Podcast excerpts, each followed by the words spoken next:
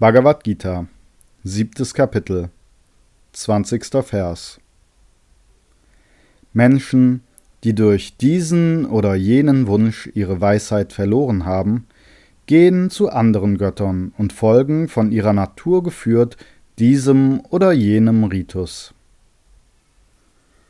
Kommentar von Swami Shivananda Die Menschen, die Reichtum, Kinder, die kleinen Cities und so weiter wünschen, haben keine Unterscheidungskraft. Sie weihen sich anderen kleineren Göttern wie Indra, Mitra, Varuna und so weiter, getrieben oder veranlasst von ihrer Natur oder den Samskaras aus früheren Geburten.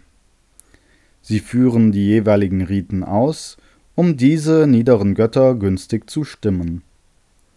Vergleiche 9. Kapitel, Vers 23